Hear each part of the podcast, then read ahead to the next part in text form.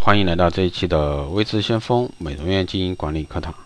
那今天这一期呢，给大家来聊一下中小美容院啊，面对市场的竞争压力，怎么样才能去站稳脚跟？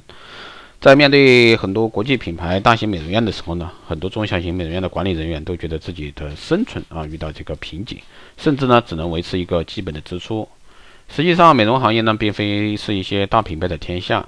现在呢，国内呢有很多美容院都是经过了长期奋斗，成为国内一线品牌美容院。那这其中的辛苦和汗水呢，也是不为人知的。中小型美容院呢，并非没有发展余地，而是能够呢有更多的方向的转变。想要站稳脚跟，那我们该如何做呢？首先，第一，必须明确自己的定位啊。中小型美容院毕竟啊，资金和设备方面没有大型美容院雄厚。那这个时候，我们如何去留住消费者？更主要是还要看我们的定位。同样是基础美容院。啊，其实很多消费者还是还只是啊能够接受一些基础价位。如果说真的是每个星期都要几千元的美容消费，并不是说大部分的顾客啊能接受承担的。而中小型美容院如果说是能够明确自己的消费群体和阶层，然后呢去选择一些合理性的美容项目，相信想要吸引到更多的消费者呢，并非难事，甚至呢可能不断的扩大自己的消费群体。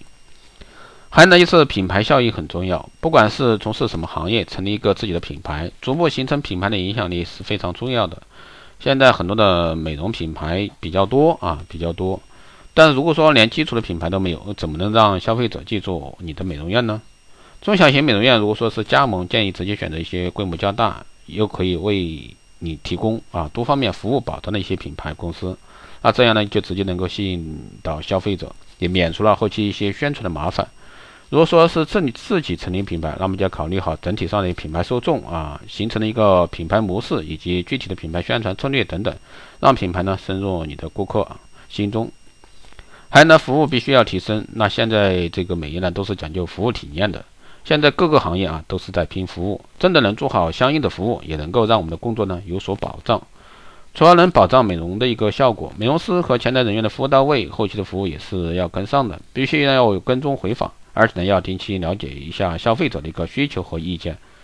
其实没有任何一个美容院一开始就可以做到完善，每一个项目都不出现问题，只有不断的摸索，才能够呢让自己的美容院得到一个整体的提升。这也是每一个经营管理者啊应该注重的一个关键。而且呢，专业培训也是需要在日常的经营中不断的去提上日程来进行复习。还有呢，宣传是绝对不能少。现在一些大品牌啊，都是努力宣传，甚至呢不惜重金狠砸广告。那作为中小型的美容院，那我们更要做好这方面的宣传，哪怕是一开始不能有很大的影响力，至少要让多数消费者啊知道你的存在，知道你的品牌和活动。基本上每一次宣传呢，都可以为你争取到百分之一左右的一个顾客前来咨询，或者说百分之十。其实呢，这就是非常好的一个起点，起点，这是日益积累。只要有来了咨询或者说来尝试消费者，那我们可以更多的顾客啊，自然也就能够逐步的发展起来。好的，以上呢就是这一期的内容，希望对各位有所借鉴和参考吧。因为美业真的是千变万化，每一年的变化都不一样，所以说你如何在这个变化莫测中去稳步啊稳步向前的发展。如果说你有任何问题，欢迎在后台私信维持前锋老师，也可以加微信二八二四七八六七幺三二八二四七八六七幺三，备注电台听众，可以获取更多内容。